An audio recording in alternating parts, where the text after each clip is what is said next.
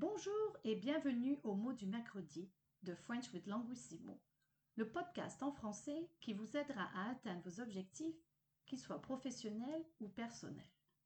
Je m'appelle Vanessa, je suis fondatrice et PDG de Languissimo.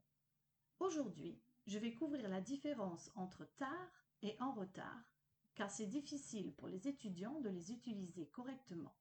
Je vous rassure, c'est tout à fait normal car les deux sont traduits en anglais par late. On utilise tard dans le sens contraire de tôt, early.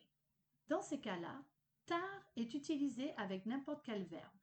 Par exemple, je me lève tard, I get up late. Je finis tard ce soir, I work late tonight. Je suis rentré tard hier soir, I got home late last night.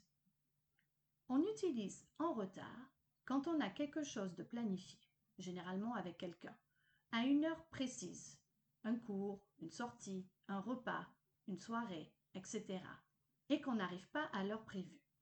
Par exemple, vous avez un cours de français à 9h et vous arrivez à 9h10. Vous n'êtes pas à l'heure, donc vous êtes en retard. En retard s'utilise souvent avec les verbes être, arriver, finir et commencer.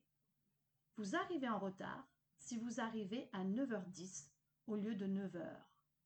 Vous finissez en retard si vous finissez à 10h10 au lieu de 10h. Vous commencez en retard si vous commencez à 11h10 au lieu de 11h. Vous commencez à comprendre maintenant? J'espère que oui, car je dois partir si je ne veux pas être en retard à mon rendez-vous. Quelques points d'étude. N'importe quel veut dire any.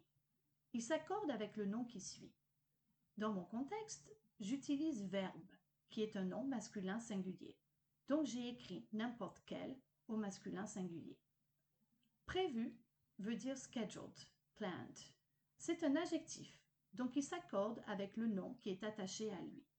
Dans mon contexte, j'utilise heure, qui est un nom féminin singulier. Donc j'ai écrit prévu au féminin singulier. Veuillez noter entre le masculin et le féminin ne change pas. Prévu. Au lieu de veut dire instead of. S'il est suivi d'un verbe, ce verbe doit être à l'infinitif, alors qu'en anglais, il est suivi du ing. Au lieu de rester là, tu devrais pratiquer. Instead of staying here, you should practice. Quelques questions de pratique. Avez-vous quelque chose de prévu ce week-end? Arrivez-vous en retard à votre cours de français d'habitude? Que dites-vous ou faites-vous quand vous êtes en retard à un rendez-vous? Allez-vous rentrer tard ce soir? Vous couchez-vous tard le soir? Et voilà, c'est tout pour aujourd'hui. J'espère que ce podcast vous a plu. Abonnez-vous à French with Languissimo, pratiquez et prenez soin de vous. À bientôt!